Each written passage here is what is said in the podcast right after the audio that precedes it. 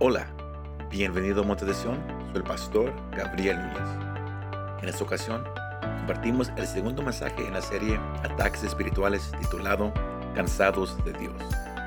Satanás quiere atacar la iglesia con desánimo y incredulidad, y lo hace cambiando la manera que miramos a Dios. Espero que ese mensaje te anime y te fortalezca. Hoy queremos tocar otra de, de las, de los golpes que Satanás le gusta dar al cristiano. Porque cuando él da, él da uno y él da dos. Y él, él- él da el, des- el desánimo y él da la incredulidad, iglesia. Y una vez que, que un cristiano es devorado por desánimo y incredulidad, se- se- se- se ocupa mucho para sacudirlo. ¿Sí escuchó eso, iglesia? Cuando un cristiano cae en desánimo, cu- cuando uno está en incredulidad, se, se ocupa mucho para que salga de esa condición. Usted ha, ha encontrado a alguien que, que va a la iglesia bien desanimado.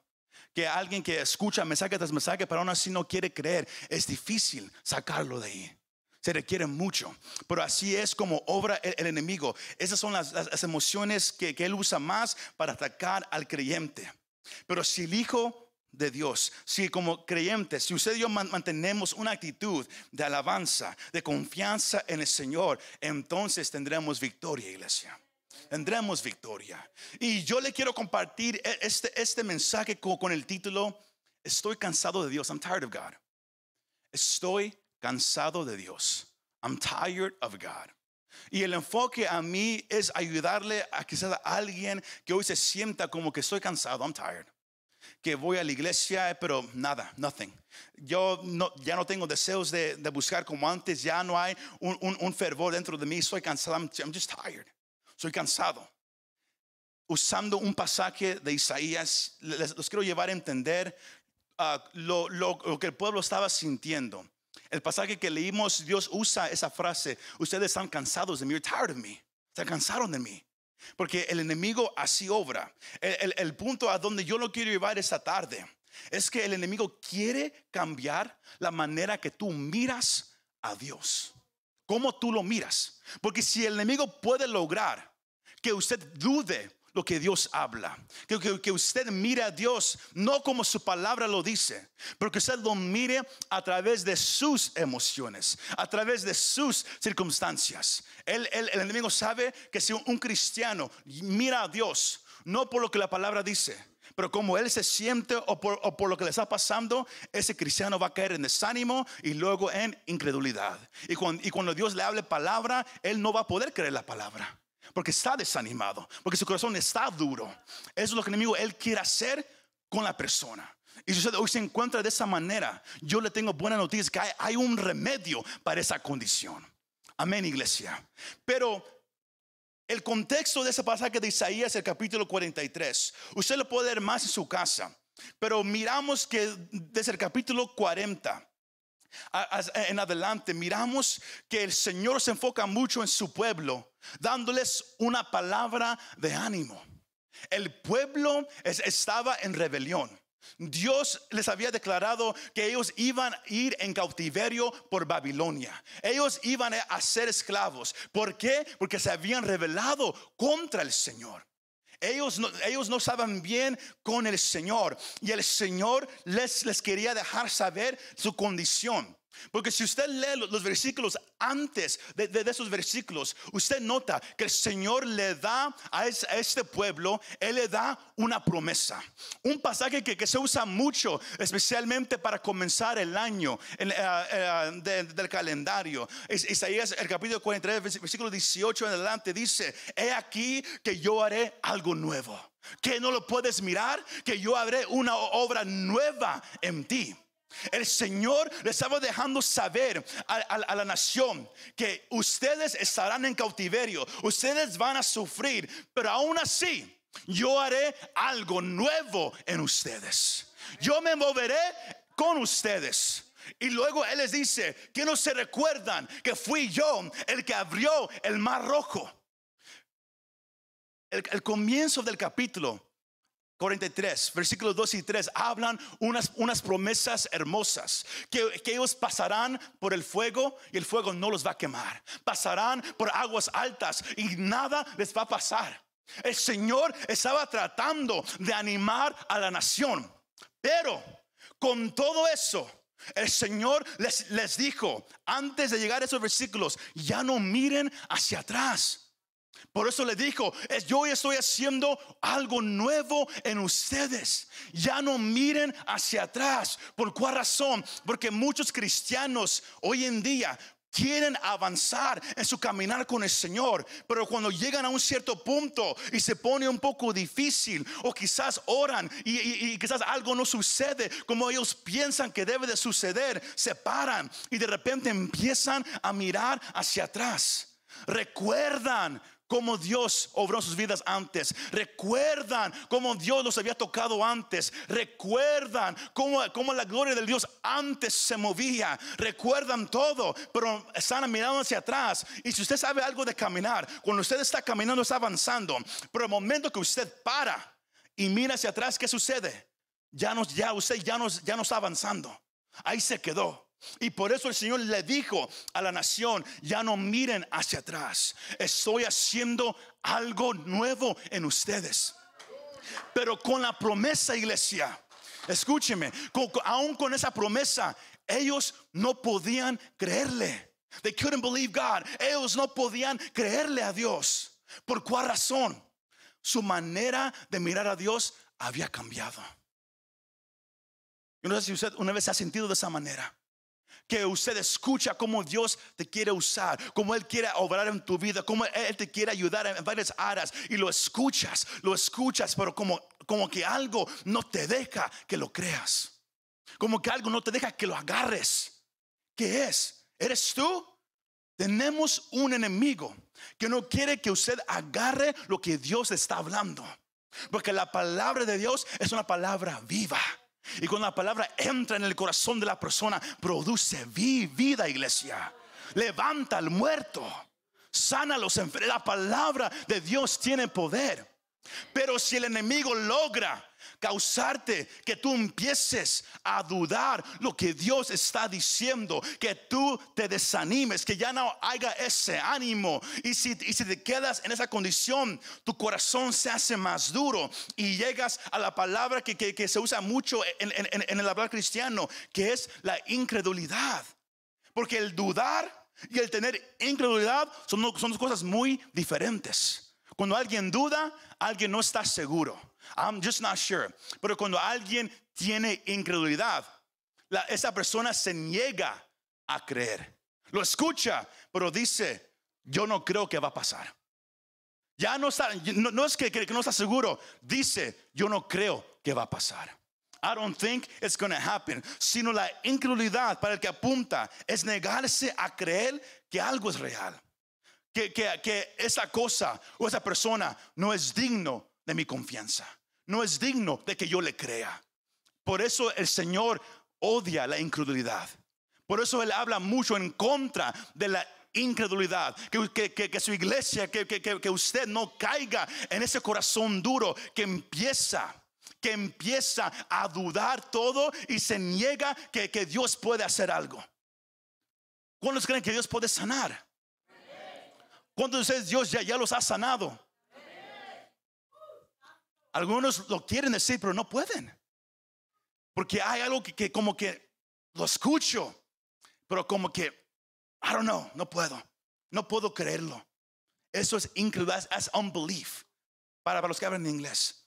Mas yo vengo a dejarles saber que esa era la condición del pueblo. Así ellos se encontraban. Y quizás usted se dice, pero ¿por qué es why is it hard? ¿Por qué es difícil creerle a Dios? ¿Por qué es difícil poder venir, escuchar un mensaje para aún así todavía como que no soy seguro si lo puedo agarrar? ¿Por qué es tan difícil?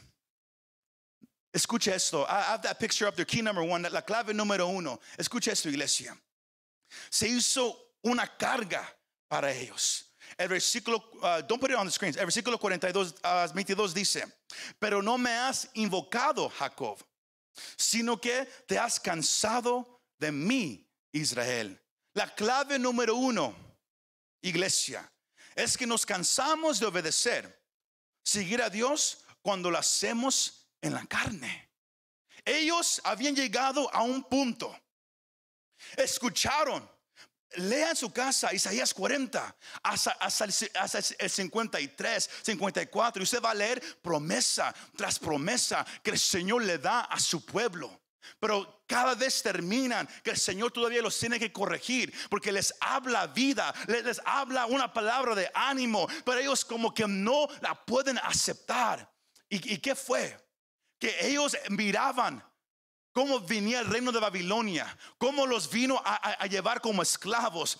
Miraban su condición presente, porque Dios les estaba hablando que, que ellos iban a ser libres.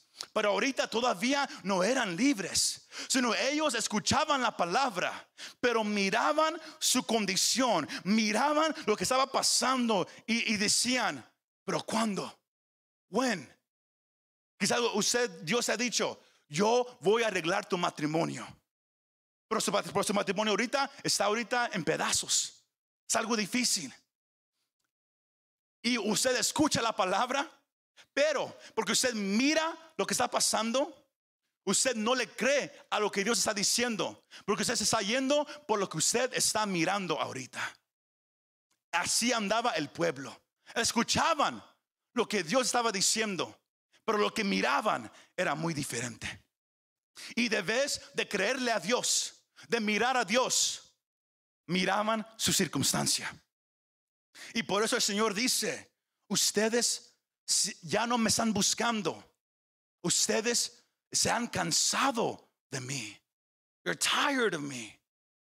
Yo no sé si usted se ha sentido de esa manera. El problema en tu casa es muy difícil. Hay una enfermedad que lo más que oras, que lo peor que se hace. Vienes a la iglesia y pides oración cada vez que, que, que, que se, se presenta la oportunidad para ministrar.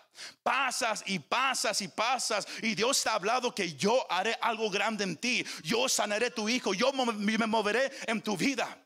Y, y tú lo escuchas, pero lo que miras no va de acuerdo a lo que estás escuchando. Y uno se desanima. Uno dice, ¿cuándo? ¿When?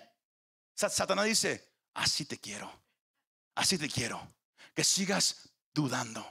¿Cuándo? ¿Cuándo? Porque cuando Dios habla, recuerde, Isaías lo deja saber, y también Hebreos, que, que el Señor no miente. Que el Señor no es hombre, Él no cambia su mente. Si el Señor dijo que lo va a hacer, Él lo va a hacer. Lo que Él quiere es que alguien nomás le crea. Que alguien diga, Señor, yo lo creo, I believe it. Yo lo creo, Señor, I believe it. Pero ellos no habían buscado, Señor. Add- add that- next picture, please. Ellos no habían buscado al Señor. Ellos no lo habían llamado. Dios es- estaba reprendiendo al pueblo. Él lo estaba reprendiendo, iglesia, y dejando saber todo lo que iba a suceder. Y lo hizo varias veces. Porque en- también en Malaquías el pueblo se encontraba de una condición similar. Ellos venían ante Dios, ofrecían tantas cosas, pero su corazón ya no estaba ahí. Venían a la iglesia, pero ya no había ese ánimo. Sino ellos que ya no buscaban al Señor y estaban cansados de Dios. They were tired of God. Sentían una gran carga al servir al Señor. Yo no sé si usted ha sentido al venir a la iglesia como una carga. Que, que usted viene y ya no es un gozo. Pero ahora se hace como una carga. Ah, ¿sabes qué? El servicio es a las 4, ya son las 4 y 10. Oh, para la otra. Es una carga para muchos. Cuando antes era un deleite para ti. Porque recuerda, a, todos les gusta decir a voz alta lo que David dijo. Yo me gocé con los que me decían, a la casa de Jehová vamos a ir. Hoy en día, en, en este mundo, la gente se enoja cu- cuando alguien dice, vamos a la iglesia. La gente dice, pone excusas. David dijo, yo me alegro. Yo quiero estar en su presencia. Hoy en día todos ponemos excusas. ¿Por qué? Se ha hecho una carga. Pero ¿por qué se ha hecho una carga? Porque la, manera que tú miras a Dios ha cambiado. Ha cambiado como tú miras a Dios ahora. Y es así como Satanás obra. Él quiere cambiar como tú miras a Dios. Ellos estaban cansados de Dios. They were tired of God. Se les hizo una carga. Sentimos que es una, un- a veces una gran carga servir al Señor. Pensamos que estamos peor por seguir sus caminos y nos sentimos oprimidos y afligidos. Hay algunos que dicen, yo, yo, yo fui uno de ellos porque y yo, lo conté varias veces. Lo más que, que yo oraba, lo más que yo predicaba ciertos mensajes, lo peor que me iba a mí. Y, y- y por un tiempo se me hizo una carga buscar al Señor. ¿Por qué? Porque la batalla se hizo más pesada. Satanás quiere dos cosas, ¿recuerdan? Él quiere desanimar al creyente y él quiere que usted caiga en incredulidad. Que usted ya no tenga ánimo y usted ya no mire a Dios como una carga. Como una carga. Y usted dice, pero aquí estoy en la iglesia. ¿Cómo sé si, si yo estoy siendo atacado de esa área? Bien simple, iglesia. El, Señor, él, él lo deja saber. Porque es ahí donde Satanás quiere al creyente. Have that next picture. Creyendo que buscar, servir, creerle a Dios no vale la pena. Es como Satanás quiere que usted camine todos los días. Que no vale la pena servirle al Señor. El peligro es de, estar en esa condición. Es un corazón duro que lleva a la incredulidad. Si, si seguir a Dios para usted parece una gran carga, entonces usted ya no está siguiendo a Dios. Entonces, escucharon esa parte. Si para usted ahora es una carga venir a, una iglesia, es una carga leer la Biblia, es, es una carga levantar las manos en adoración, entonces usted ya no está siguiendo al Señor. Quiero hacer, hacer algo muy claro. Yo digo siguiendo al Señor. Yo no digo que usted no es salvo. Digo que usted ya no está siguiendo al Señor. Porque ¿cuál fue el mensaje de, la semana pasada? El hermano Filiberto predicó que una de las cinco invitaciones de Jesús en, en los, en los evangelios, que es que venga a mí el que esté cansado y cargado, que yo te daré descanso. Pero si venimos cargados, si venimos cansados, desanimados, es porque ya no estamos siguiendo a Jesús. Estamos ahora obrando en la carne por nuestros esfuerzos. Y ahí es el peligro en la iglesia hoy en día. Que ese caminar cristiano no es un caminar que se hace por tus fuerzas, por tu sabiduría, por tu conocimiento. Se hace por la ayuda del Espíritu Santo. Él es aquí para ayudarte, para guiar, para darte la fuerza, para darte la guianza en tu diario caminar.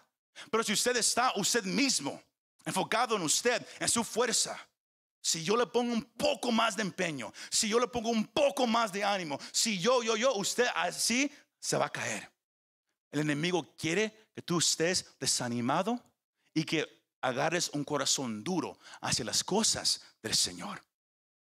Porque ¿cuál es la evidencia de, de que alguien ha, llegado a ese punto? La clave número dos. No, nomás tengo dos hoy.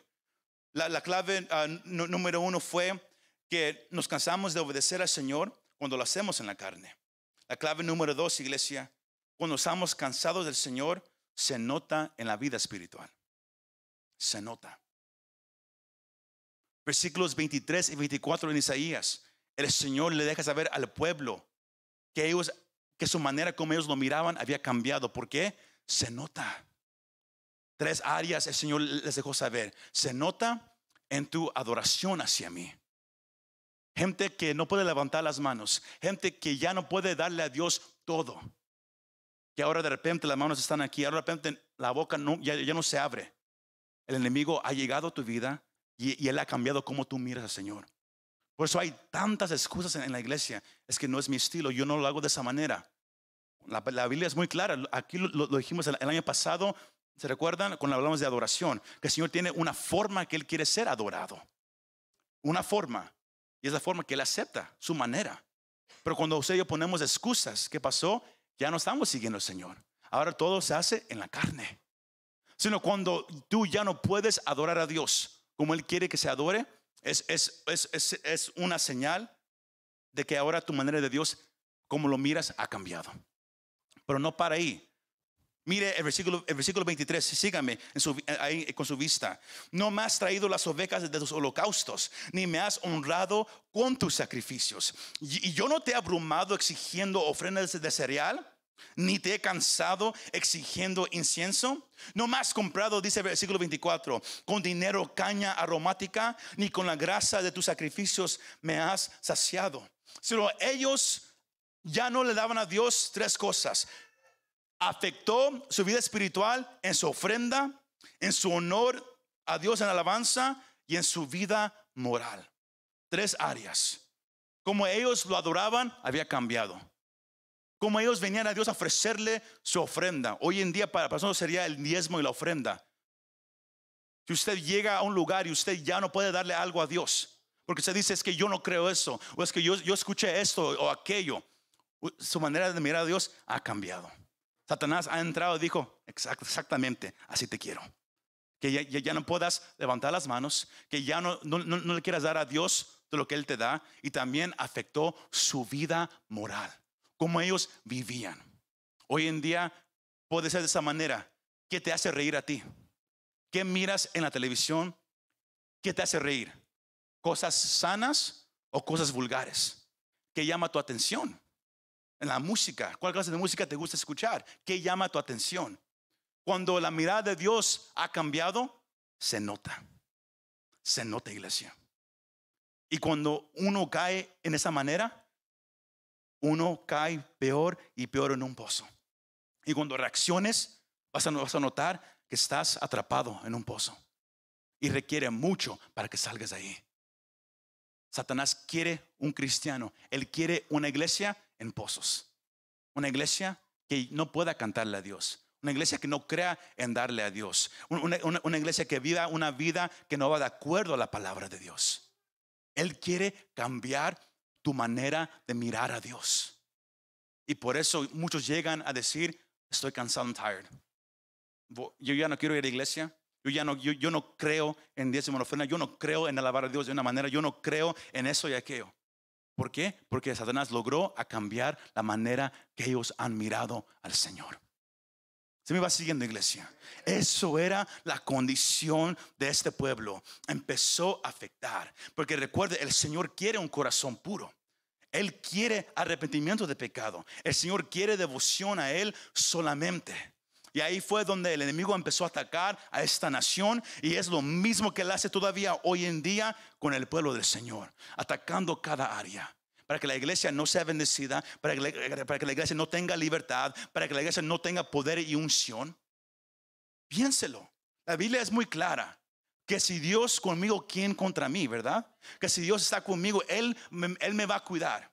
El Señor no, no, nunca dice que nunca te vas a enfermar. Te vas a enfermar pero Él estará contigo en todo tiempo. Pero si me vas siguiendo, iglesia, Satanás te quiere desanimar. Él quiere que corras. Él quiere que temas. Mire, si usted sigue leyendo, su caso, usted mira la reacción de, esta nación, cómo el Señor los tenía que corregir vez tras vez.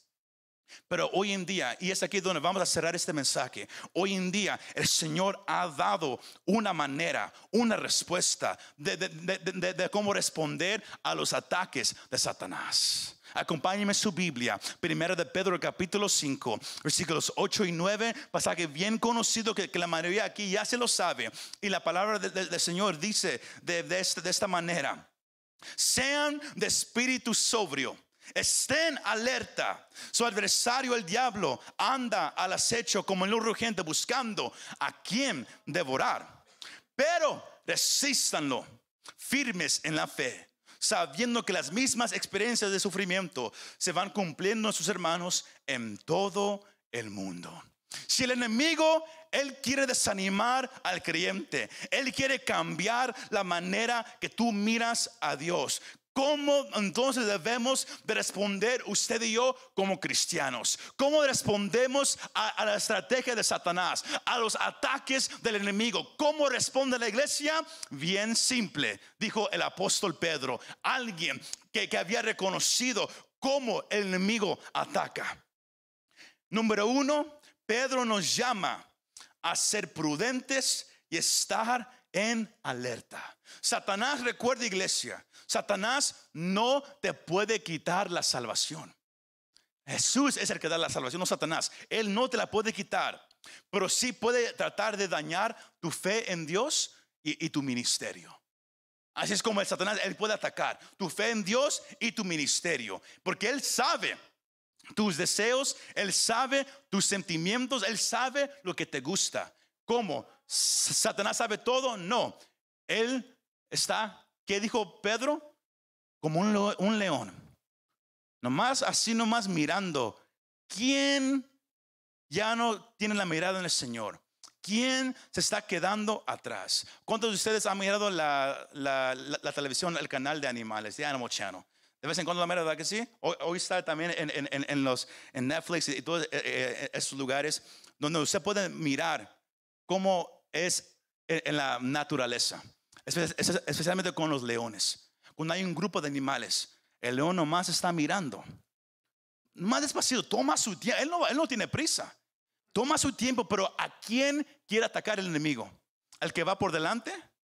¿Al que está en medio? ¿A quién?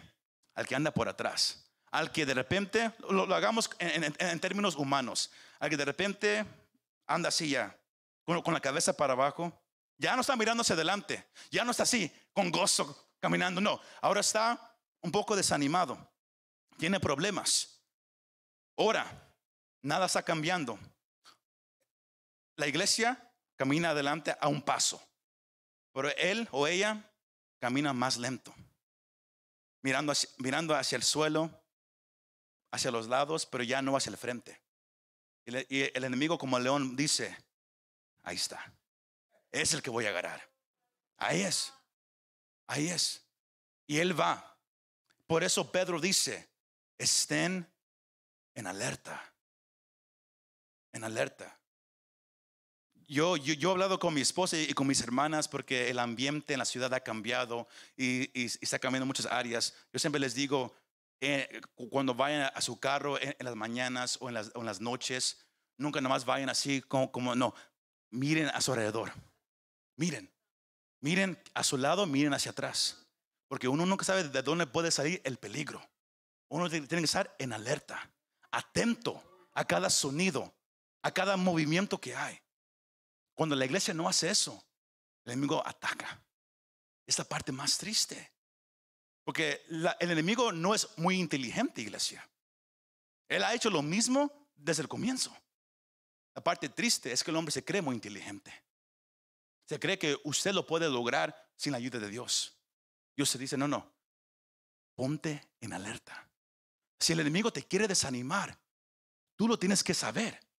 Si él quiere que, tu corazón se ponga duro, tú lo tienes que saber. No es que, oh, el enemigo a mí, a mí me, me hace los mandados. Así no obra, iglesia. Así no obra, iglesia. El, el enemigo ya fue vencido en la cruz, pero él todavía tiene autoridad para andar en el mundo ahorita, para destruir tu fe, para dañar tu ministerio, para de- destruir tu familia. El ladrón vino para qué? Para matar, hurtar y destruir. Escuche, matar, hurtar y destruir. Él no vino para, para darte besos, para abrazarte, no, para matar, hurtar y destruir. Usted tiene que estar en- en alerta. Satanás quiere afectar tu vida. Él quiere sacudir tu confianza en Dios. Él quiere afectar tu sumisión a Dios y Él quiere destruir tu testimonio. ¿Sí me estás siguiendo? Él quiere sacudir tu confianza en Dios. Uno. Dos, Él quiere afectar cómo tú te sometes a Dios. Porque Dios, te dice, sígueme. Y tú, y tú como que lo piensas. Y luego ahí viene el enemigo. No lo hagas. No, no lo hagas. Número tres, Él quiere destruir tu testimonio. Por eso, quizás su, su- su- versión dice que el enemigo, él, él- él- él está buscando a, a, a quien devorar. Una palabra dura ahí, iglesia. ¿Qué significa destruir? O, espero que, que, que no son una palabra ofensiva, es destruir o tragar. Así nomás, un león, él no viene y él no se pone su, su, su, su, su, su, uh, uh, uh, su servilleta aquí y agarra su tenedor y cuchillo y dice, Señor, no, él, él cuando lo destruye, lo rompe. Así nomás, no le importa, nomás destruye. Cuando el enemigo viene a tu familia, él no te va a, pedir permiso, él va a venir a destruir. Y si usted no, pone atención, si usted no sabe cómo él obra, si usted, le tiene miedo, un- animal, hasta los perros pueden oler el miedo en la gente.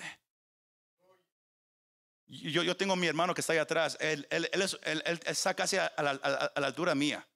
Y eh, hace unos meses atrás ca- ca- caminábamos, él y yo, lo, llevé a caminar y, y- y salió un perrito, un chihuahua, así de grande. Le empezó a ladrar y él corrió de miedo. Y yo lo miré como dije, tú- él, lo puede aplastar, pero él le tenía miedo, no más porque, porque el perrito ladraba. Satanás ladra, pero, eh, eh, pero sus dientes perdieron su filo. Él fue vencido en la cruz de Calvario. Cuando usted reconoce la autoridad que Dios te ha dado a ti, ¿quién está a tu lado? ¿Quién te da la fuerza? Usted va a mirar a Satanás y usted ya no se va a esconder. Se recuerda el sueño que, la hermana comentó, eh, el jueves. Usted, la, iglesia está asustada, se esconde del enemigo hoy en día. Cuando usted no le tiene que temer. Tenemos que, que reconocer que está ahí como obra, pero no tenemos que correr. Pedro dice, el león quiere destruir, él quiere tragar, él, él- él quiere que usted como creyente, que usted sea inefectivo, que usted tenga una fe inestable, unstable faith, que usted siempre esté dudando. Que dice Santiago capítulo 1, el que duda es como, es como una rama que el viento se la lleva, así nomás. Es, es como algo en, una- un- en- en el mar, la ola lo lleva dependiendo del viento. Así es hoy en día la iglesia. Dios se dice, yo haré eso contigo. Aquí decimos amén. Salimos, alguien llama, eso pasó. Oh Señor, ¿por qué? Me- mentiroso, yo pensé que estabas conmigo. Así, así pensamos nosotros. El enemigo quiere destruir tu fe. Pedro fue el que escribió esto. Él sabía, porque se recuerdan lo, lo que el Señor le dijo en, en- el jardín a Pedro, a Juan y a Jacobo. Oren para que no caigan en tentación. Porque el espíritu desea, pero la carne es débil. Pedro recordó eso y por eso él escribe, porque él, él lo vivió. Él no oró, él no estuvo en la presencia del Señor esa noche y cuando todo pasó, él corrió. Por eso él, le recuerda a cada persona que iba a leer esa carta. "E- El enemigo es como un león, buscando a quien devorar. Tienes que prestar atención. No te puedes dormir. Tienes que prestar atención. Último, él dice luego, la, versión que, yo tengo dice, sean de espíritu sobrio. Esa versión dice, sed sobrios. Eso significa libre de influencias intoxicantes. Cuando alguien está tomado, ya no piensa norm- normalmente. Ahora algo ha entrado a su cuerpo y lo está manipulando a pensar de una cierta manera. Así obran las drogas, así obra el alcohol y también el sexo. Por eso muchos se adicten a todo eso. Caen en adicción a, todas esas cosas. Eh, aquí Pedro habla del área espiritual. Regresemos al comienzo. Les dije que el pueblo de Israel estaba en esclavitud, pero el Señor les había dado una promesa de liberación en el futuro, que, que venía algo nuevo. Pero ellos lo encontraron difícil de creer. ¿Por qué? Porque estaban mirando su condición presente, que ellos eran esclavos. Eso estaba nublando su manera de ver. Usted y yo somos llamados a ser sobrios en el espíritu. Si Dios dice algo, lo tienes que creer. No dejes que tu tristeza te diga que creer. No dejes que el problema en el matrimonio te diga que creer. Tienes que ser sobrio. Por eso aquí siempre decimos, el cristianismo no es por emoción, no es por circunstancias. El cristianismo es por la palabra de Dios solamente. Se me va siguiendo, porque si, si- usted se va por emoción, un día usted estará feliz, otro día triste. Y así andará usted todos los días, todas las semanas. Pero cuando alguien se agarra de la palabra de Dios solamente, no importa la temporada, no importa la circunstancia, uno es consistente. Se me va siguiendo. Sed sobrios. No dejes que tu circunstancia te diga qué hacer. No dejes que tus emociones te digan qué hacer. Sed sobrios. Estar vigilante, estar en atención requiere acción, iglesia. Sed sobrios. La vigilancia requiere acción. No tienes que dejarte influenciar por nada de lo que está a tu alrededor. No por gente, no por nadie. Tú tienes que ir por la palabra de Dios solamente. Ahí está la respuesta, iglesia. Es la palabra del Señor.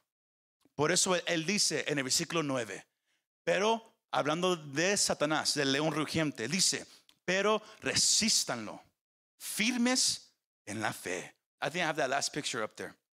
Ese es el secreto de la guerra espiritual. Sed sobrio, que nada te, trae influencia de cómo seguir al Señor, que sea solamente su palabra.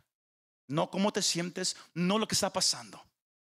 Porque Satanás usa lo que pasa, él usa tus emociones para causarte que mires a Dios de una manera diferente.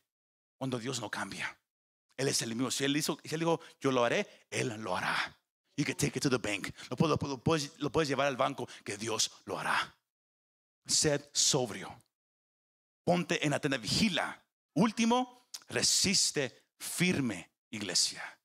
La verdad de Dios nos hace permanecer firmes en nuestra fe y nos ayuda a seguir adelante con una mente clara. No dejes que tu circunstancia, tu enfermedad, lo que estás pasando, nuble tu mente. Filipenses 4:8 dice Pablo hablando, por lo demás, hermanos, todo lo que es verdadero, lo digno, lo justo, lo puro, lo amable, lo honrable, si hay alguna virtud o algo que merece elogio, en esto piensen. En esto mediten. Hoy en día, cuando algo malo pasa, ¿qué sucede? Solamente en eso estamos pensando, en lo malo, en lo, negativo. Y Satanás por ahí entra para desanimarte y hacerte creer que Dios no puede. Cuando algo así suceda, cuando algo no ande bien en tu vida, reconoce el problema, pero reconoce quién lo puede arreglar. Reconoce quién te puede ayudar y pon tu mente, tu mirada en Cristo. Señor, esto está pasando en mi vida. Yo no puedo, me está afectando, pero yo sé que tú estás conmigo. Tu palabra dice, ¿qué me puede separar de tu amor, Señor? ¿Qué me puede separar? No hay nada, iglesia, que me separe del amor de Dios. Si, me va siguiendo, resistid firme. Y también somos llamados a huir del mal, pero nunca del enemigo. Lea su Biblia. Pablo habla mucho de huye del, mal, huye de, la tentación. Pero la Biblia nunca dice huye de Satanás. Nunca. Dice huye del mal, huye de, la tentación, huye de las cosas que, que, no te van a ayudar, pero nunca dice huye de Satanás. ¿Qué dice acerca de eso? Resistid al enemigo. O sea, aquí Pedro hablando, o Santiago en el capítulo 4, versículo 7, sométete a Dios Resistan pues al diablo. ¿Y qué? Huirá de ustedes. Pero miren este versículo.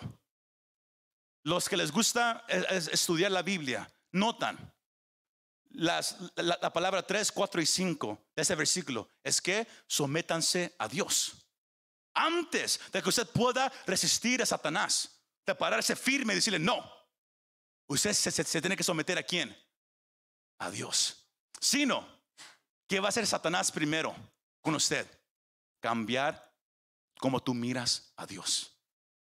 Porque si, si, usted no se quiere someter a Dios, si usted no cree la palabra de Dios, usted no se puede someter y usted no puede resistir a Satanás. Y Él lo sabe. Por eso esa es su estrategia. Que tú mires a Dios como alguien que, no hace lo que Él promete. Que, que tú mires a Dios como alguien que, que no va a cumplir nada. Él quiere desanimarte y Él quiere que, que tú no le creas la palabra. Pero si usted logra reconocer esa estrategia y usted reconoce lo que la Biblia dice, sométete a Dios, ríndete a Él, Señor, yo no puedo, pero tú puedes. Señor, tu palabra me deja saber que tú estás a mi lado, que no hay nada imposible para ti. Si usted se somete a Dios, usted se puede parar firme, la mano, el enemigo viene, usted dice, hasta aquí llegaste. Usted no lo puede hacer sin someterse a Dios. Y si Satanás lo sabe, por eso él quiere atacar como tú miras a Dios. ¿Todos entendieron ese mensaje? Así obra, uh, that picture again, uh, one, final time. No somos llamados a huir del enemigo.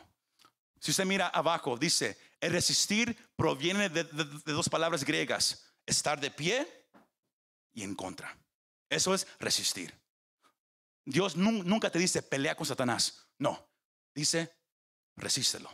Más ponte firme, no corras. Así nomás.